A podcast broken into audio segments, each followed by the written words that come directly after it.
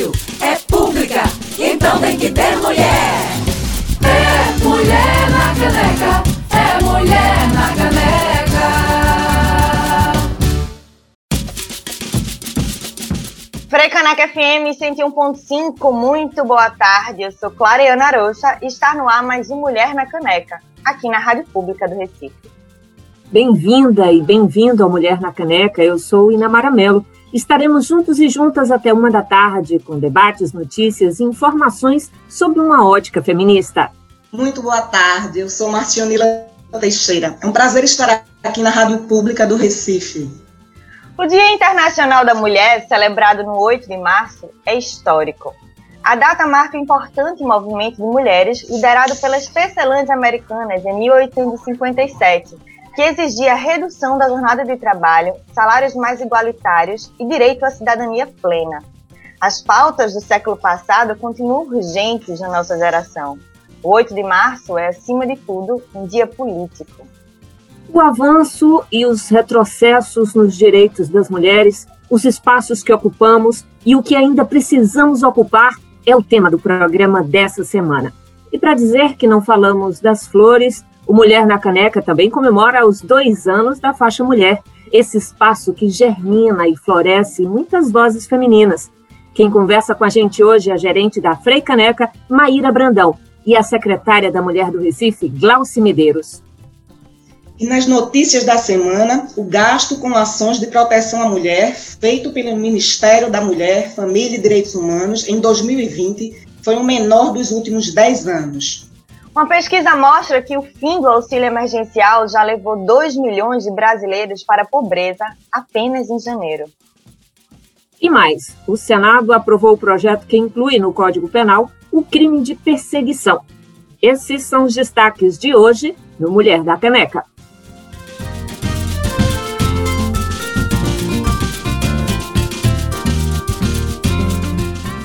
Delicadas, guerreiras, nascidas para cuidado, sensíveis, amorosas e compromissadas com a família. Esses foram só alguns dos adjetivos ditos às mais variadas mulheres na última segunda-feira, no Dia Internacional da Mulher. Mas que tal, ao invés de flores e cartões rosas, os homens também dividirem de forma mais igualitária o trabalho doméstico? E se o presente fosse a diminuição dos altos índices de feminicídio e o direito pleno aos nossos corpos? O 8 de março é um dia político. É um grito coletivo por mudanças, respeito e espaço. É mais do que nunca uma afirmação de que temos sim direitos e que eles são urgentes.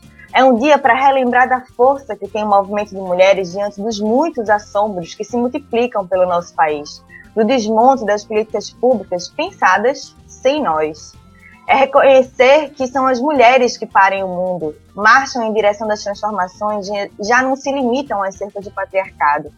Nem guerra, nem domesticadas, nós nos queremos vivas, ativas e potentes. É também para nós, da Frei Caneca, um dia de comemoração comemorar os dois anos da faixa mulher, esse espaço voltado ao debate sobre gênero dentro da comunicação pública que escancara os microfones para programas produzidos e apresentados por mulheres. Nesses dois anos, temos falado sobre o dia a dia, o que tem e quem nos antecede, os limites que tentam nos impor e, principalmente, sobre a nossa ideia coletiva de liberdade. É a comunicação pública como um serviço essencial, potente e transformador no primeiro bloco, quem conversa com a gente sobre os dois anos da faixa mulher e a importância do debate de gênero dentro da comunicação pública é Maíra Brandão, gerente da Freicanec FM. Maíra é jornalista e possui especialização em jornalismo digital. Já coordenou o INCIT, Pesquisa e Inovação para as Cidades, e o programa Cidades Sensitivas do Ministério da Cultura. Para conversar sobre os avanços e retrocessos nas políticas públicas voltadas para as mulheres, convidamos Glaucia Medeiros, que é cientista social e atual secretária da Mulher do Recife. Glaucia é mestra em desenvolvimento local e extensão rural pela UFRPE, é pesquisadora na área de gênero, presidiu a União Brasileira de Mulheres e atua na Secretaria da Mulher desde 2019. Mayra e Glaucia, sejam muito bem-vindas à Mulher na Caneca. Muito tá. obrigada pelo convite, gente. Estamos muito felizes de estar aqui. Agradeço também pelo convite, muito feliz de estar aqui com vocês e também em companhia de Maíra. E vamos lá. Vamos lá.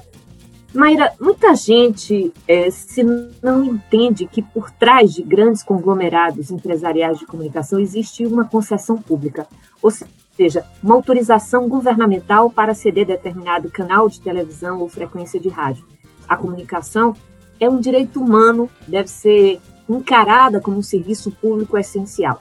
E quando a gente fala de comunicação pública, isso se fortalece ainda mais.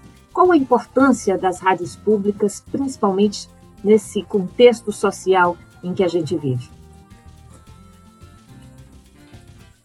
Boa tarde, gente. É, as rádios públicas, a comunicação pública, ela é essencial desde que, na verdade, ela começou a ser ventilada, né, como, como conceito, e assim, hoje em dia ela ainda é muito mais, fortalece ainda mais dentro desse contexto que a gente vive de, de fake news, de, de imagens distorcidas, não é? Então, assim, quando a gente traz na comunicação pública a possibilidade de tratar sobre diferentes olhares, diferentes perspectivas, de aprofundar as informações, de clarear para que o cidadão consiga ter um senso crítico e compreender onde ele está inserido e como é que ele pode atuar também ao seu redor, isso é uma fortaleza que a gente ajuda a construir, não é? é eu, eu, entendo que a comunicação pública é, tem esse papel cidadão, né? é humano e é cidadão, faz parte da construção de como a gente se coloca no mundo,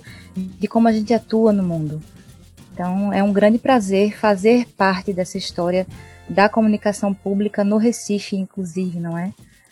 com os dois anos da faixa mulher, com os dois anos do Mulher na Caneca no ar.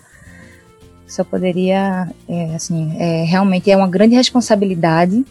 A gente tem muita consciência disso e nesse e assim reforço com relação, inclusive, tanto ao contexto político, econômico, enfim, que a gente está vivendo, quanto com relação à pandemia, né? A gente está vivendo, tendo que lidar com muita desinformação e o tempo inteiro está reforçando quais são as quais são as formas de se proteger, o que é que, como é que protege a vacina, como é que as pessoas têm acesso. Então, assim, isso tem sido uma preocupação constante da, da Freicaneca. E, assim, eu, eu vejo isso, obviamente, nos outros veículos de comunicação, mas posso falar porque estou de dentro, né, da Freicaneca também. E também, por um outro lado, num outro sentido, de ter um cuidado também com, com como é que o psicológico da gente segue nesse, nesse mundo de, de informações difíceis e de notícias tão difíceis todos os dias, né? Então, por um outro lado, ao mesmo tempo que a gente tem, tenta trazer aí a leve, a informação, a oficialidade, a correção das, dos dados, dos números, a gente tenta também trazer aí um pouco de leveza para que o dia tenha, consiga ter um pouco mais de a gente conseguir levar a vida, não é mesmo? Tá tão difícil, né? É. Maíra, você acabou de lembrar, né? Essa semana a gente comemora dois anos da faixa mulher. Qual a importância desse debate de gênero na comunicação pública? E como é que tem sido para a rádio? É, para a rádio tem sido um grande espaço de se tratar sobre gênero, né, sobre as questões de gênero. Eu acho que na comunicação pública e na Africanec FM, é, a, a faixa mulher é, se consolida nesses dois anos como estratégia de comunicação, né? De como é que tantas mulheres de diferentes perspectivas, de diferentes realidades, trazem o seu olhar sobre as suas áreas de atuação, sobre as dificuldades do dia a dia, de como é que se enfrenta o machismo, a misoginia, como é que se busca um autoconhecimento, enfim. E dentro dessa estratégia, é, e tem sido essas... um desbravar do caminho, assim, acho que acho que a, a, Frecaneca, nesse aspecto, a gente tem que reforçar aqui o quanto que é grandiosa essa experiência, né? Não dá para a gente dizer que é uma coisa pequena. Eu acho que a gente tem que valorizar aquilo que é uma grande conquista da Frecaneca FM e da comunicação pública no Recife. De forma alguma, é uma, é uma, é uma conquista gigantesca, assim, é, eu, a gente estava fazendo as contas essa semana de que dois anos de Mulher na Caneca, dois anos de faixa mulher né, no ar, são cinco horas diárias de programação, né? Para quem eventualmente esteja chegando aqui pela primeira vez, esteja ouvindo esse programa, Faixa Mulher está no ar desde março de 2019, né? De segunda a sexta, de meio-dia a uma da tarde. Então, a gente tem cinco horas, de, é, cinco horas semanais de programação. E em dois anos, são quase 500 horas de programação de mulheres falando para mulheres e para os homens também, porque esse é um aprendizado que a gente constrói em sociedade, ele não é unicamente das mulheres. A gente fala pra, de mulheres para mulheres porque a gente se fortalece enquanto rede, né? Mas a gente precisa dialogar também com os homens. E eu falo isso também, é um, uma grande conquista é, em, em, vários aspectos, assim, né? Eu, é, a gente olha muito para dentro da rádio também, porque a gente também aprende muito no fazer, nesse fazer, né? Ouvindo as diferentes perspectivas, convidando pessoas de diferentes, de diferentes lugares, né? É assim, realmente, é, essa busca de, de, de, equidade, de oportunidades, de, de educação, de emprego, a divisão dos trabalhos domésticos, como a gente, já, vocês já mencionaram também. Então, é, realmente de muito aprendizado e que eu espero que a gente possa fazer mais e mais, né? Assim, a gente tem a faixa mulher, acho que é importante inclusive dizer que os debates sobre as mulheres, esse olhar das mulheres, ele não acontece só na faixa mulher, né? Inclusive, Exato. porque a gente tem outros programas que inclusive também são da, da sociedade civil, nós, produzidos pela própria rádio, que também trazem outros debates, outros enfoques sobre saúde, sobre educação, sobre maternidade, sobre política, enfim, como é que a mulher, sobre esporte, como é que a gente está inserido nesse contexto. Então, Eu acho que a coisa boa da Faixa Mulher é que são, é justamente são cinco horas voltadas para gênero e são as mais diversas mulheres dos mais, como você disse, os mais diversos contextos. Você tem as mulheres do campo, você tem as mulheres na política, você tem a mulher na caneca que traz um lugar mais factual do dia a dia mas são diversas mulheres falando sobre diversos temas, sobre várias perspectivas, né? Somos nós, produzidos por nós, isso é muito grande e importante.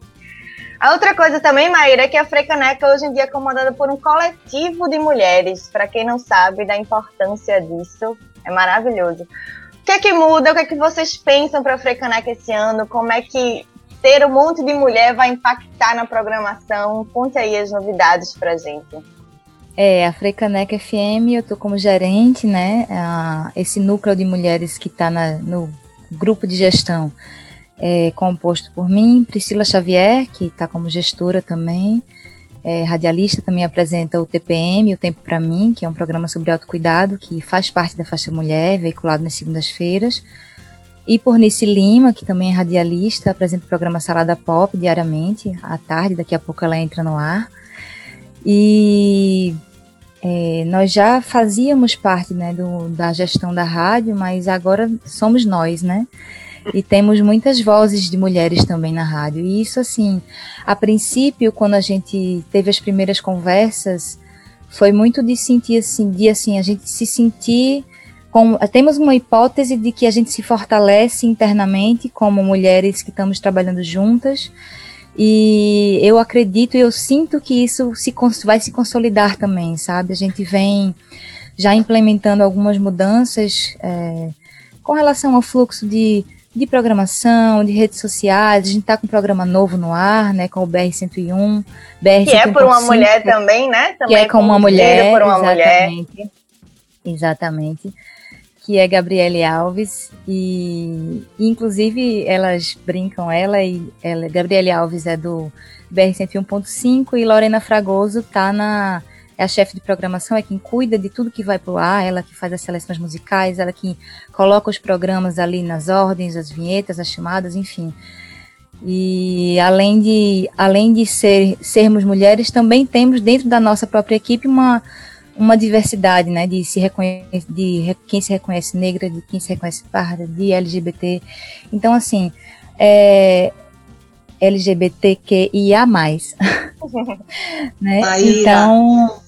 Vocês teriam um, uma espécie de retorno, né, do público em relação ao faixa mulher? As pessoas chegam, comentam. Como é que é essa, essa coisa do público para vocês? É, essa questão do público, ela em geral, ela chega mais para os programas específicos, Marcionila. Mas a gente tem muitos feedbacks legais, assim, a gente tem muitos feedbacks de pessoas que conheceram os programas, que se sentiram fortalecidas, que passaram a acompanhar porque ouviram em algum momento, ou por, porque alguma amiga indicou. E aí passa por justamente esses diversos olhares, né? De cultura, de educação, de saúde, de política, é, é, e aí é, de sexualidade. Então, assim, é, a gente tem esses feedbacks, esses feedbacks são super importantes, inclusive, para a gente, né?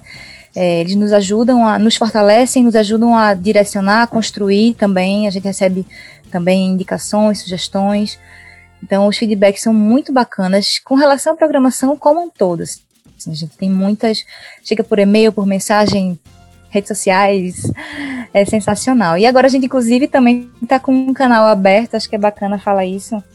A gente no BR 101.5, que Gabi, Gabriele Alves estreou agora em março, é, a gente está com um canal aberto para participação também pelo WhatsApp, então é um lugar onde as pessoas também dialogam muito, né? Então, assim, quem quiser, já vou deixar aí o número, quem quiser mandar um recado para Frecaneca FM. Diga aí o número. Tem esse número aí que é o 81 DDD 994886842. É o 94886842. Nosso e-mail para pautas, né, Clariana e Namara? Podemos divulgar, não é? Exato. Mulhernacaneca.gmail.com também estar aberto para sugestões e pautas. Muito bom.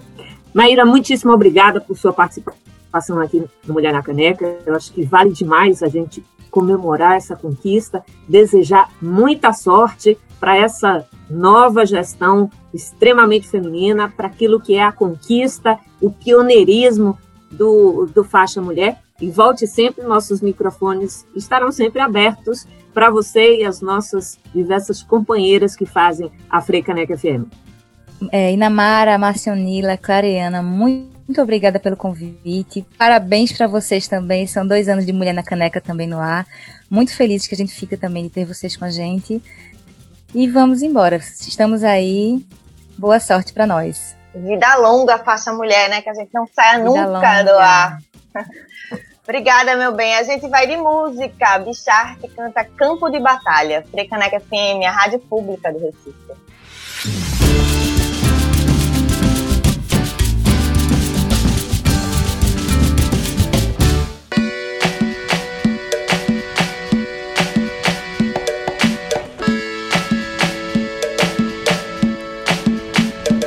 Sou uma revolta nordestina, bicha livre, solta rima, quebrando tua disciplina. Sigo a vida clandestina, mas ninguém vai me parar. Mas ninguém vai me parar. Tô sempre atenta com a rasteira, mas não é de capoeira, é somente a tentativa falha de me derrubar. Me derrubar, me derrubar, me derrubar. Tô fechada com a juremeira, preta louca, maconheira e com a nação que é macumbeira, freestyleira enraizada. Só ando com as mina quente de alma solta e fervente que anseia todo dia não ser assassinada. Não ser assassinada. Ei, não ser assassinada.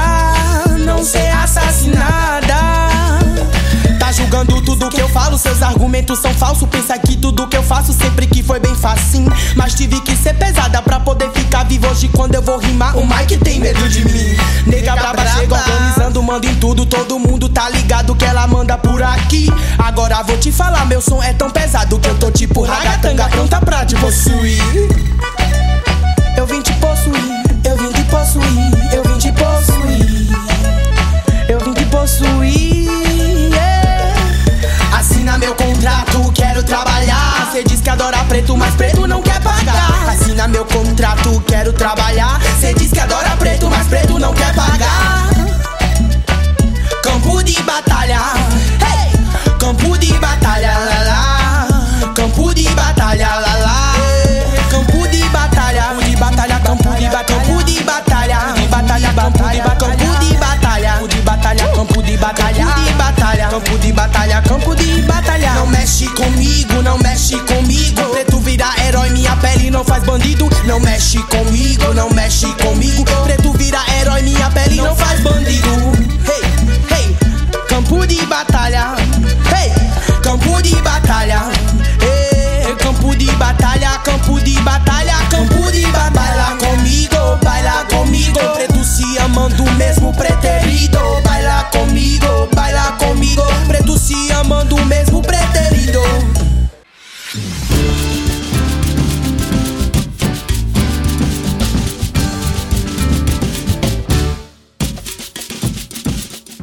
Estamos de volta com Mulher na Caneca aqui na Frecaneca FM 101.5. Nós acabamos de ouvir Bicharte cantando Campo de Batalha. A nossa conversa de hoje é sobre os avanços e retrocessos nas políticas públicas voltadas para as mulheres a gente conversa agora com a secretária da Mulher do Recife, Glauci Medeiros. Glauci, é muito bom ter você aqui com a gente. Acho que a nova Secretaria da Mulher também, nova gestão, a primeira vez que, que a nova secretária é, participa aqui com a gente. E eu acho que a gente tem nessa semana é, um marco importante para a cidade. A prefeitura divulgou uma mudança em sua logomarca. E ao invés ali de dois leões, entra uma leoa. Essa reconfiguração, segundo foi divulgado, é um simbolismo de maior equidade de ações de promoção dos direitos das mulheres. Quais são hoje as principais estratégias da secretaria e da gestão para promover essas políticas de gênero? Quais os principais programas desenvolvidos pela pasta? Boa tarde, Clariana. Boa tarde, Nacionila. Boa tarde, Namara. É um prazer enorme estar aqui com vocês. Parabéns pelos dois anos do Mulher na Caneca. Né? Realmente estamos muito felizes com a nova marca da gestão, é um, é um simbolismo, mas também é uma afirmação política de, muita, de muito significado, porque as mulheres do Recife estão representadas na marca da gestão, e isso na verdade, é um reconhecimento da contribuição das mulheres na história da nossa cidade, e também uma afirmação que a luta aqui, o compromisso é para é, trabalharmos sempre na, na luta e na estrada, na caminhada para a igualdade de gênero. Quais são as principais ações da pasta, Glauci? Quais são as estratégias para esse ano da Secretaria da Mulher? Então, nós trabalhamos com é, dois grandes guarda-chuvas das políticas públicas para a mulher. Uma área de prevenção e enfrentamento à violência, onde os serviços são ligados, e aí como novidade, na, na segunda-feira, dia 8, o prefeito anunciou a ampliação do serviço do Clarice Lispector para 24 horas e também a ampliação nos compais, onde vai funcionar as salas do Clarice Lispector. Né? Então, as mulheres vão poder é, ter atendimento e acolhimento nos compais e também esse serviço 24 horas que é tão importante para as mulheres é, à noite, a gente sabe que à noite é, e nos finais de semana são momentos onde a violência é, tem, acontece mais, né? Esses, os casos de violência, e agora elas vão ter esse serviço disponível 24 horas. Para além disso, a gente tem outro guarda-chuva, que é a área de desenvolvimento sustentável e inovação para a igualdade de gênero, onde a gente trabalha a questão da autonomia financeira, do fortalecimento sociopolítico e também a geração de oportunidades né, trabalhando essa questão da qualificação e da formação. Tudo na perspectiva de gênero. Muito bom, Glauce. Tem muitas pesquisas que mostram que a pandemia tem impactado mais a vida das mulheres, né? Seja com jornada mais de trabalho doméstico, perda de empregos, aumento da violência doméstica. Segundo o IBGE, mais da metade da população feminina acima de 14 anos ficou de fora do mercado de trabalho já no terceiro trimestre de 2020. Vocês da secretaria têm pensado em soluções para esse novo contexto em que estamos inseridas? Quais têm sido ou serão as iniciativas, né, por parte de vocês?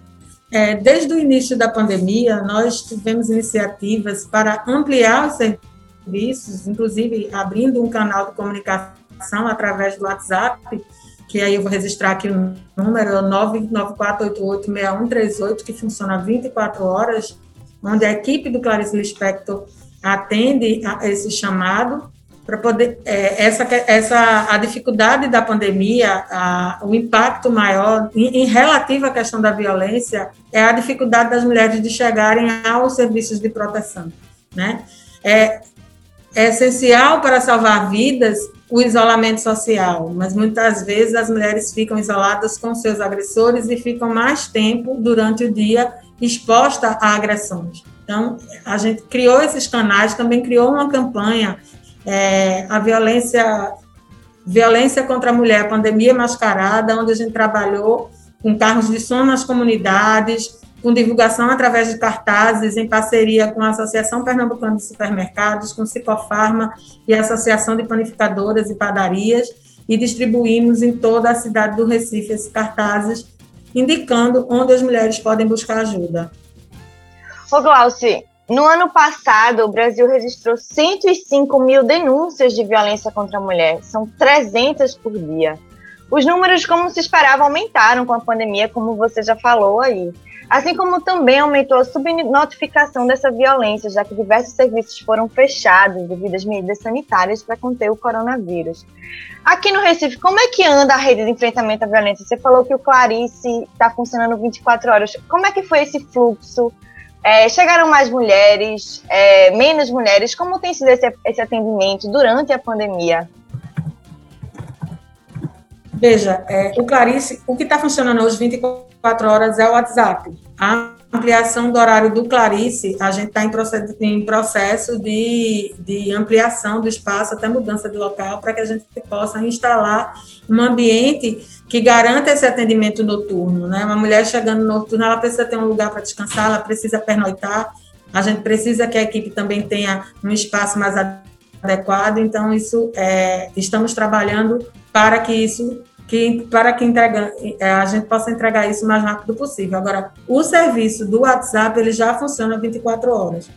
No período de pandemia, Clariana, é, vários serviços, inclusive organizações não governamentais, a gente é, montou uma rede de contato as, as denúncias elas caíram. Então, você teve um, número menor de mulheres procurando os serviços. Quando o, o processo de, de isolamento mais rígido flexibilizou um pouco, essa, esse número aumentou sensivelmente. Então, as mulheres continuaram indo ao Clarice, mulheres que já eram acompanhadas voltaram, porque durante toda a pandemia os atendimentos de psicologia e o acompanhamento jurídico foi mantido para as mulheres que já eram usuárias de serviço.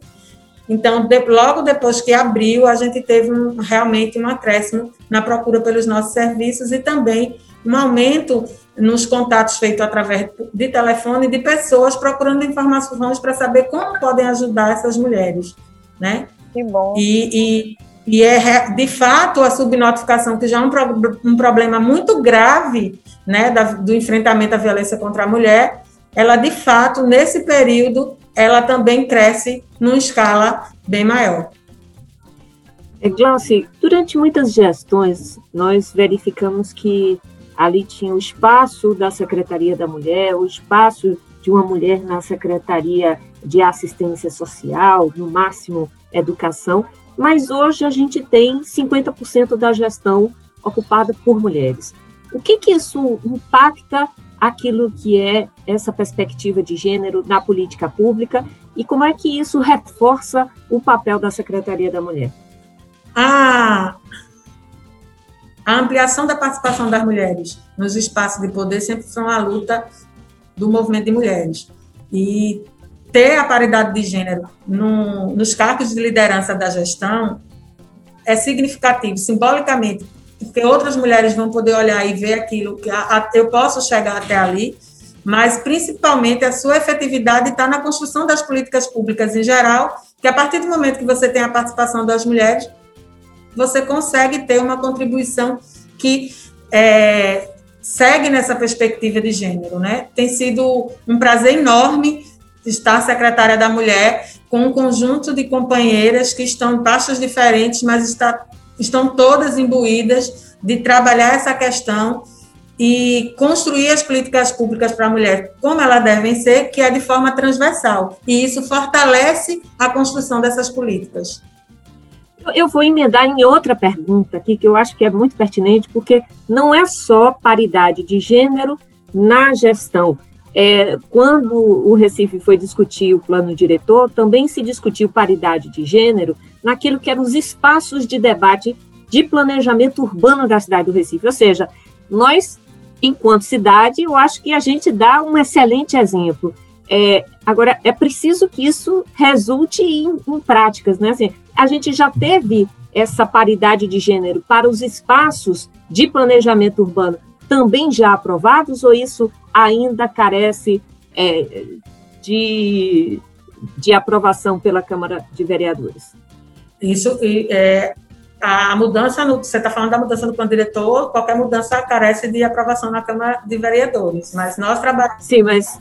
É, trabalhamos aqui na perspectiva de garantir a paridade de gêneros em todo, em todo o processo essa discussão das políticas públicas. Do ponto de vista econômico, Glauci, é, eu lembro que vocês da secretaria fizeram algumas ações, né? Durante a campanha do Bloco Nem com a Flor, vocês contrataram uma associação de costureiras, né? Para atuarem, né? Que é a questão de atuar junto à questão do desemprego, né? Durante a pandemia, mulheres que estavam sem trabalho, né? Essas costureiras. É, aí vocês têm mais alguma ideia? O desemprego é outro problema, é outra questão que que é impacto não só da crise econômica, mas da crise sanitária também porque, como já foi dito aqui, as mulheres têm a tripla jornada, as mulheres ainda ganham menos que os homens, e isso impacta quando a família vai decidir quem é que vai sair do emprego. Então, os dados do CAGED que reforça que 99% da, da, das carteiras que foram do, do desemprego nesse período foram de mulheres, é um número muito alto, né? A gente sabe que as mulheres são responsáveis pelo cuidado com os filhos, com os idosos, com os enfermos, e aí a gente sabe que isso acaba também trazendo um cansaço mental para essas mulheres, porque a tripla jornada que antes era realizada em ambientes diferentes, ela passa a ser executada no mesmo ambiente, então a mulher agora está ao mesmo tempo trabalhando virtualmente, aquelas que conseguiram manter seus, seus empregos, trabalhando virtualmente é, ajudando na, na, no aprendizado do, dos filhos, cuidando de quem está doente, cuidando dos idosos, cozinhando, lavando, passando, né? E tudo isso ao mesmo tempo e agora. Fora, é, é, e essa questão do desemprego. Então, quando a gente é, resolveu o Bloco Nem Com a Flor, que sai todos os anos pelas ruas, né, é, reafirmando as bandeiras de luta das mulheres, não pôde sair por conta da pandemia, mas a gente fez uma parceria com a cooperativa de costureiras e, e realizamos uma campanha que trocávamos uma máscara com o símbolo do nosso bloco por kits de higiene para que fosse doado para as mulheres encarceradas e também para usuárias do Clarice. Então, é, é, na perspectiva de estar sempre apoiando, a gente tem buscado trabalhar com cooperativas de mulheres. Também foi enviado à Câmara pelo prefeito João Campos o decreto, o, o projeto de lei que torna a cooperativa Ecovido Palha de Arroz como entidade de interesse público, podendo agora que essas mulheres sejam isentas da, dos impostos municipais e possam desenvolver suas tarefas lá. Tem sido muito bacana o trabalho que está sendo desenvolvido mais. A Secretaria de Inovação Urbana trouxe o Reciclar Mais para dentro do, do Palha de Arroz e elas, além de fazer essa reciclagem dos resíduos sólidos, elas ainda estão produzindo né, arte, porque eu não sei se vocês já puderam ver, mas são é, objetos, lixeiras, vasos, fruteiras que são produzidos com trabalhos delas, e isso tudo é na perspectiva de poder é, aumentar a renda dessas mulheres. Elas são maravilhosas. Então, ah. deixa eu puxar uma outra pergunta. É, ô Glaucio, mais de 60 países marcaram o Dia Internacional da Mulher com um documento que assume compromissos em relação à saúde feminina. O Brasil decidiu não assinar, assim como os governos liderados por, por líderes ultraconservadores, como a Polônia, a Hungria, a Arábia Saudita e a China. Em uma nota, o Itamaraty explicou que não apoia referências a termos de expressões ambíguas, tais como os direitos sexuais e reprodutivos. Não apoiar os direitos reprodutivos das mulheres é um atraso de muitos e muitos anos na luta das mulheres por planejamento familiar, direito ao corpo, violência obstétrica e por aí vai. Aqui em Pernambuco é inesquecível o avanço das ondas conservadoras no episódio que aconteceu lá no CISAM, no ano passado. Quais são os desafios de gerir de organismo de mulheres em um contexto tão desfavorável para as nossas lutas? E como é que é lidar com essas forças contrárias aos avanços das mulheres? É, nós temos a, a, o, o compromisso de garantir políticas públicas para todos os cidadãos e todas as cidadãs, então, as, principalmente aqueles que estão em situação de maior vulnerabilidade. Um ataque à, à política para mulheres, a diminuição, a um pouco gasto de recursos por parte do governo federal, impacta diretamente na ponta dos serviços de mulheres é, em muitos municípios. Em Recife, a gente tem é, os serviços garantidos com orçamento da Prefeitura do Recife. Então, é, o, a nossa relação, em, é, em, nossa situação em relação a esses, esses orçamentos que não foram é, utilizados, né, acho que cerca só de 3%, segundo as, as pesquisas apontam, pelo governo federal, realmente é um atraso e não, a, o não compromisso com a saúde integral das mulheres também é um ataque à democracia e ao direito das mulheres. Exatamente. Eu acho que a, eu acho que a gente está falando aqui de um quadro extremamente desolador sobre a perspectiva de gênero, né? É, a reportagem da a matéria da Folha de São Paulo dessa semana traz que com a pandemia é, nós tivemos ameaçados aí 30 anos de avanço das mulheres no mercado de trabalho, que o mercado de trabalho retrocede com sobrecarga de, de tarefas, a, a, exaustão que a gente já falou aqui no programa. Então, a gente tem a pandemia, é, é, na verdade, é, atingindo ali particularmente as mulheres, a gente tem uma situação política extremamente desfavorável, a gente tem essa situação econômica, então, assim, é o quadro perfeito para que haja aquilo que é o retrocesso na conquista de direitos das mulheres. Daí porque a necessidade de espaços como a secretaria, como o, o Conselho da Mulher, como a rede de atenção, precisa estar cada vez mais viva, né, Glaucia? Exatamente. É, nós temos trabalhado nessa perspectiva de garantir, de trabalhar para a geração de oportunidades para as mulheres que estão em situação de vulnerabilidade né? Isso em, de forma transversal com a Secretaria de Desenvolvimento Social, com a Secretaria de Qualificação e Trabalho, porque essa questão da desempregabilidade das mulheres, ela atinge sobretudo as mulheres negras, que estão na base social da pirâmide. Então, estão na, é, inclusive, do ponto de vista do número de, de mulheres que sofrem violência, de feminicídio, segundo, segundo um estudo do Núcleo de Estudos da Violência contra a Mulher, da USP, 73% das mulheres que morreram por sua condição feminina são negras. Então, é, todas as nossas ações é, são direcionadas observando não só essa questão de gênero, não só a questão da mulher, mas também a questão de raça e a questão de classe porque as nossas ações precisam estar voltadas para aquelas pessoas que precisam do poder público de forma mais efetiva. Vamos lá. Eu acho que a então. gente precisa fazer a, agora saber o que que aconteceu ou ainda vai acontecer neste mês de março em comemoração ao Dia Internacional da Mulher.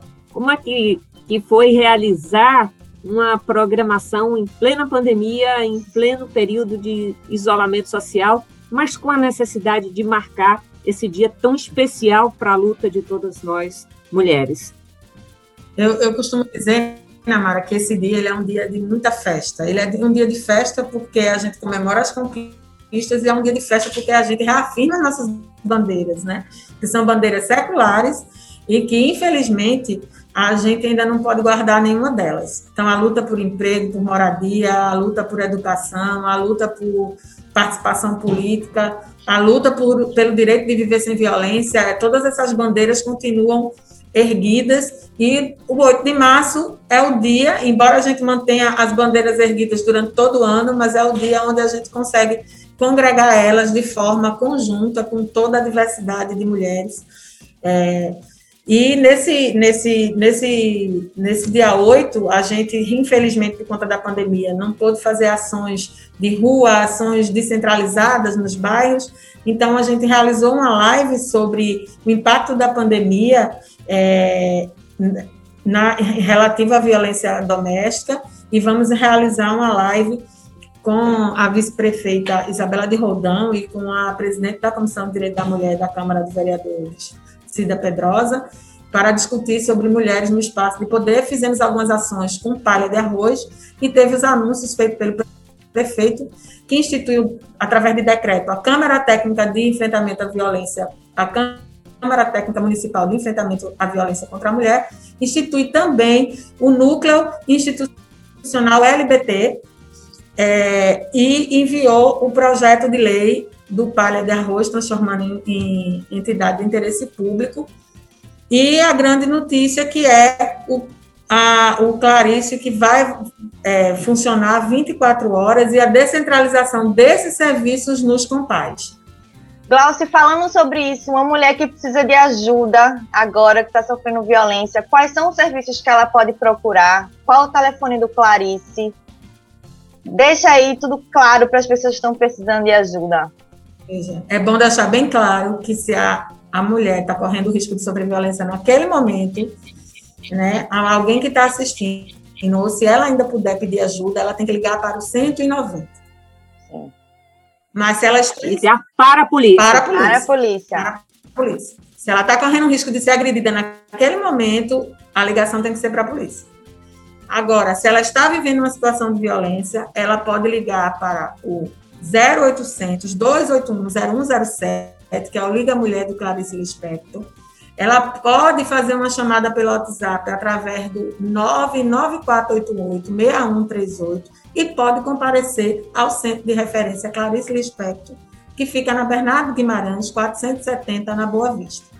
Se ela está numa situação que precisa de cuidados médicos, ela pode procurar o Centro Sony Santos, que fica no Hospital da Mulher e que atende as mulheres vítimas de violências que precisam de cuidados médicos, inclusive de profilaxia. Lá no Sony, ela pode fazer o boletim de ocorrência, ela pode fazer o exame de corpo de delito. Então, esses serviços são os serviços que estão 24 horas, no caso do Sony, para atender as mulheres em situação de violência. Glaucia, se o 190 não chega a tempo, é, a vizinhança criança pode, de alguma forma, fazer algo para ajudar essa mulher? O, o, indicativo é de que, se tem risco, tem que chamar a polícia. Tem que chamar a polícia. Claro que a, a solidariedade e, e, o bom senso vão entrar em ação de alguma é, maneira, né? É, assim, tem casos de, de vizinhança que, que eu, assim, eu inclusive já presenciei isso. Uma mulher que gritava no, no prédio de apartamento Aí os moradores todos interfonando e dizendo: estamos chamando a polícia, o porteiro, enfim. Quer dizer, é o tipo de, de situação que a gente tem que lidar com o bom senso, com a solidariedade, entendendo que é aquela história de que em briga de marido e mulher ninguém mete a colher, isso já morreu faz tempo. E que a gente precisa garantir a vida das mulheres. Boa dica, Namara. Glauci, muitíssimo grata por sua presença aqui uma, é, uma boa programação ainda do, do deste mês, do, que, que, a gente comemora o Dia Internacional da Mulher. Volte sempre ao Mulher na Caneca, a gente também aqui sempre na parceria com a Secretaria da Mulher do Recife e os microfones estarão sempre abertos para você. Muito obrigada, meninas. Uma boa tarde, um bom final de semana e estou, estamos aqui à disposição. Obrigada, Glaucia. E vamos para mais um breve intervalo com música. Letrux canta Vai Render. Frecaneca FM, a rádio pública do Recife. É mulher na caneca.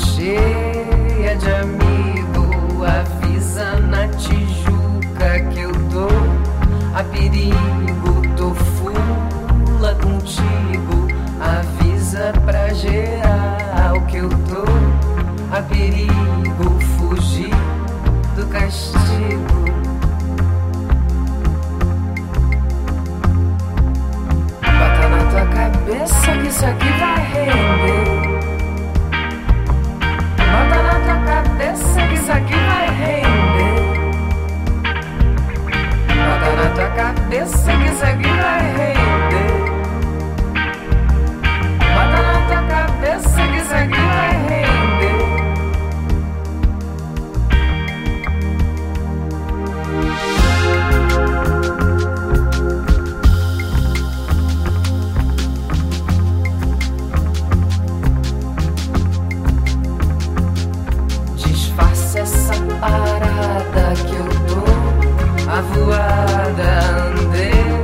ceguelada, disfarçando o pedaço que eu tô. A voada, entrei na roubada, disfarça lá na praia que eu tô. A voada, não sei de mais nada.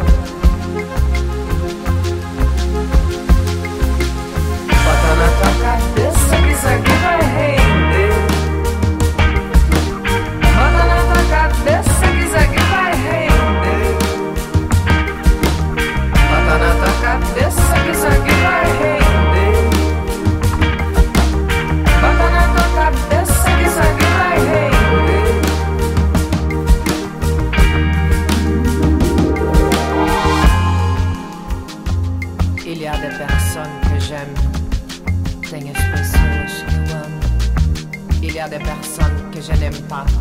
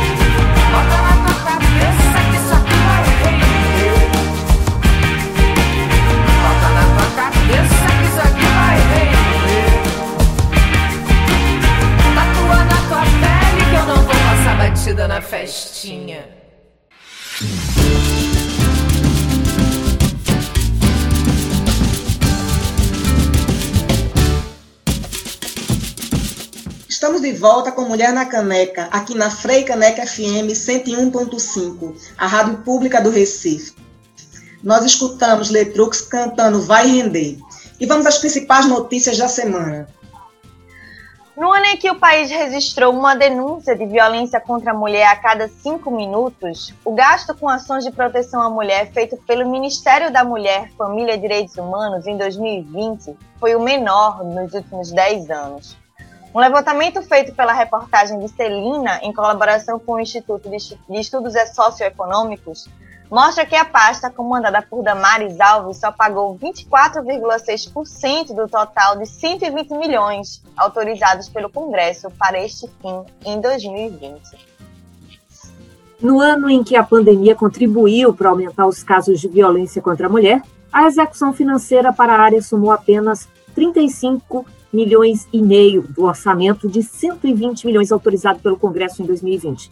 O Ministério empenhou 117 milhões para ações de combate à violência contra a mulher, o maior valor desde 2015, mas pagou apenas 29 milhões, somados a 5 milhões de restos a pagar de anos anteriores. Questionada pela reportagem, a pasta informou via assessoria de imprensa que executa a maior parte das políticas públicas por meio de convênios, termos de execução descentralizada, fomento e colaboração com parceiros nas esferas pública e privada. A execução financeira para ações de combate à violência contra a mulher variou entre 80 milhões e 105 milhões nos três primeiros anos da década. Em 2014, ainda no governo de Dilma Rousseff, atingiu o maior patamar do período, somando 193 milhões. Em 2019, já no governo de Jair Bolsonaro, a execução financeira para a área somou 47 milhões, caindo 26% em 2020 para 35 milhões. A iniciativa da área, a Casa da Mulher Brasileira recebeu apenas 67 mil do Ministério em 2020, embora a pasta comandada por Damares Alves tivesse 65 milhões disponíveis para essa ação. Em 2019, nada foi gasto com a iniciativa que tem como objetivo reunir, no mesmo lugar, todos os serviços necessários para o acolhimento da mulher em situação de violência. Hoje, o país tem apenas seis casas em funcionamento e uma desativada. No início de 2020, Damares chegou a prometer a construção de 25 novas unidades até o fim do mandato, mas nenhuma saiu do papel no ano passado. Em fevereiro, a promessa foi renovada para 27 casas até o fim deste ano. Nem mesmo os créditos extraordinários liberados pelo governo federal devido à crise sanitária mudaram o panorama em 2020. Dos 45 milhões recebidos pelo Ministério, apenas 8 milhões, ou seja, 18%, foram destinados para ações específicas para mulheres. Foram elas distribuição de alimentos e uma campanha de conscientização. Realmente é sofrível, assim. então a gente chega. Claro que, que o 8 de março não é dia de comemoração, é dia de luta, né? Mas esse em particular, a gente precisa é, é, tentar tirar forças de onde a gente conseguir, porque o cenário é muito desolador. Então, e aí eu, tem... É, eu fico pensando também, Inamara, nessas campanhas de conscientização. Porque se Jair Bolsonaro vai para uma live dizer que a máscara faz mal, né? Que dá dor de cabeça, que você não pode usar. O que é essa campanha de conscientização do Ministério? Óbvio que distribuir alimento numa, numa, crise sanitária é fundamental, mas não só isso, né? E são apenas essas as campanhas que o Ministério tem feito. Não se fala sobre emprego para as mulheres, não se fala de combate à violência, não se fala em mais nada. Ela tem distribuído cesta básica e feito campanha de conscientização religiosa, no caso dela. Então, é Enquanto é criminoso. isso, minha gente, eu lembro... O que isso me lembra também ONGs, né, espaços em bairros que são muito sérios, né, que são criados exatamente para ajudar, né, moradores e, e, políticas muito sérias, terminam sofrendo sem um mínimo de grana para tocar, vivendo de vaquinhas, né, as próprias secretarias municipais da mulher também sofrendo com corte de verbas, enquanto isso todo esse dinheiro aí, né? Exatamente. A outra notícia é que o fim do auxílio emergencial já levou 2 milhões de brasileiros para a pobreza apenas em janeiro. Ao todo, 13% da população do país, ou 26 milhões de pessoas, está sobrevivendo com uma renda per capita de apenas 250 reais por mês. O impacto do fim do benefício foi calculado pelo Instituto de Ensino e Pesquisa de São Paulo, o INSPER, a pedido do G1. Segundo o INSPER, a quantidade de pobres hoje no Brasil já é maior do que a observada antes do início da pandemia de coronavírus. Em 2019, 12% da população eram pobres, ou seja, cerca de 24 milhões de pessoas. Durante o pagamento do benefício, a taxa de pobreza chegou a recuar para 8%. Já a taxa de extrema pobreza, ou seja, brasileiros com renda per capita abaixo de 150 reais ao mês, caiu de 3% para 1%. Foram os menores patamares já registrados pelo Brasil desde a década de 1970, quando as pesquisas domiciliares começaram a ser realizadas.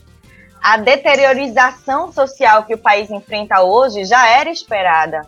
Todos os indicadores começaram a piorar, já com a redução do benefício de 600 para 300. Imagine agora, né? Que ele vai para 250 no máximo. Como é que as pessoas vão comer? Né? Não estou nem falando de, de pagar aluguel, estou falando de comer, mínimo.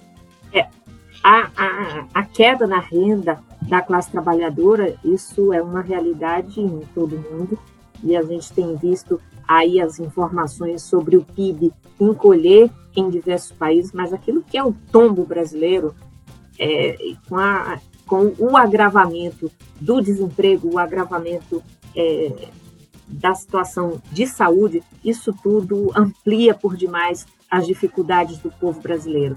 Eu acho que a gente precisa é, tratar daquilo que é a necessidade do aumento do auxílio emergencial, junto com a campanha de vacinação, porque a, a, na medida em que a pandemia avança, também há uma grande retração na economia e essa roda não gira. Então a gente precisa de vacina já e auxílio emergencial para todo o nosso povo urgente. Bom, e o Senado aprovou em sessão remota na última terça-feira, por 74 votos a zero, o projeto que inclui no Código Penal o crime de perseguição, que consiste em seguir alguém reiteradamente por qualquer meio, ameaçando a integridade física ou psicológica da vítima, ou invadindo sua liberdade ou privacidade.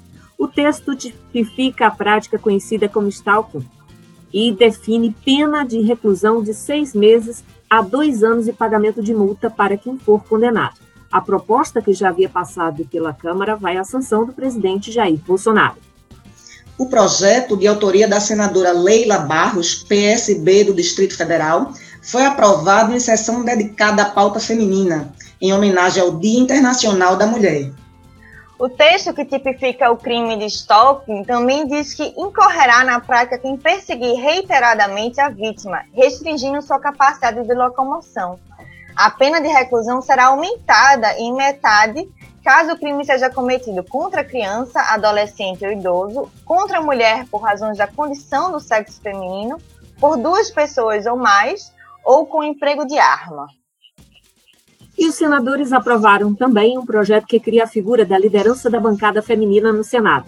Caberá à bancada feminina, atualmente composta por 12 senadoras, indicar a líder e as vice-líderes que representarão o grupo nas atividades legislativas. A proposta, que altera o regimento do Senado, vai à promulgação. A líder da bancada feminina terá ainda a prerrogativa de apresentar destaques, ou seja, sugestões para alterações em projetos na tramitação das propostas. Também nesta terça-feira, os senadores aprovaram um projeto que altera a Lei de Diretrizes e Bases da Educação Nacional para prever, entre as diretrizes educacionais, o estímulo à participação feminina nas áreas de ciência, tecnologia, engenharia e matemática. Essa proposta segue para a Câmara dos Deputados. Eu gostaria de comentar também, aqui no finalzinho do nosso programa, aquilo que foi mais um ataque à democracia, à liberdade sindical e à liberdade de expressão. É, esta semana, a diretoria da ADUFERP, que é a Associação dos Docentes da Universidade Rural, a Federal Rural de Pernambuco, né, a Associação dos Docentes recebeu a notícia da convocação da, da vice-presidenta, a professora Érica Suruagi, para depor na Polícia Federal no inquérito criminal aberto a pedido do presidente Jair Messias Bolsonaro para apurar a colocação de outdoors que aconteceu no final de 2020, com os dizeres: O Senhor da Morte chefiando o país. No Brasil, mais de 120, 120 mil mortes por Covid-19, fora Bolsonaro. Essa era a inscrição do outdoor colocado. A gente entende que se trata de um, um ataque brutal, né, aquilo que é mais elementar liberdade de expressão garantida constitucionalmente, é, é mais uma tentativa de calar opiniões, de intimidar o legítimo e livre exercício da atividade associativa, e a gente entende que denunciar, inclusive, ou responsabilizar pela desgraça das quase 300 mil mortes no Brasil, isso está às vistas, isso precisa ser enfrentado, isso é um, um clamor da população por justiça, por vacina, e a gente não poderia deixar aqui de se solidarizar à professora, à vice-presidente da ADUFERP.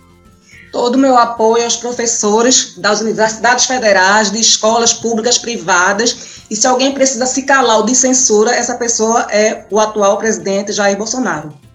Exatamente. Mulher na Caneca fica por aqui. Sugestões de pauta podem ser enviadas para mulhernacaneca.gmail.com. Nós ficamos por aqui agradecendo o trabalho técnico de Flávio Rodrigues. Eu, Clariana e Marcionília voltaremos na próxima sexta ao meio-dia aqui na Frei Caneca FM. Afinal, se é rádio, se é pública, tem que ter mulher. É mulher na Caneca.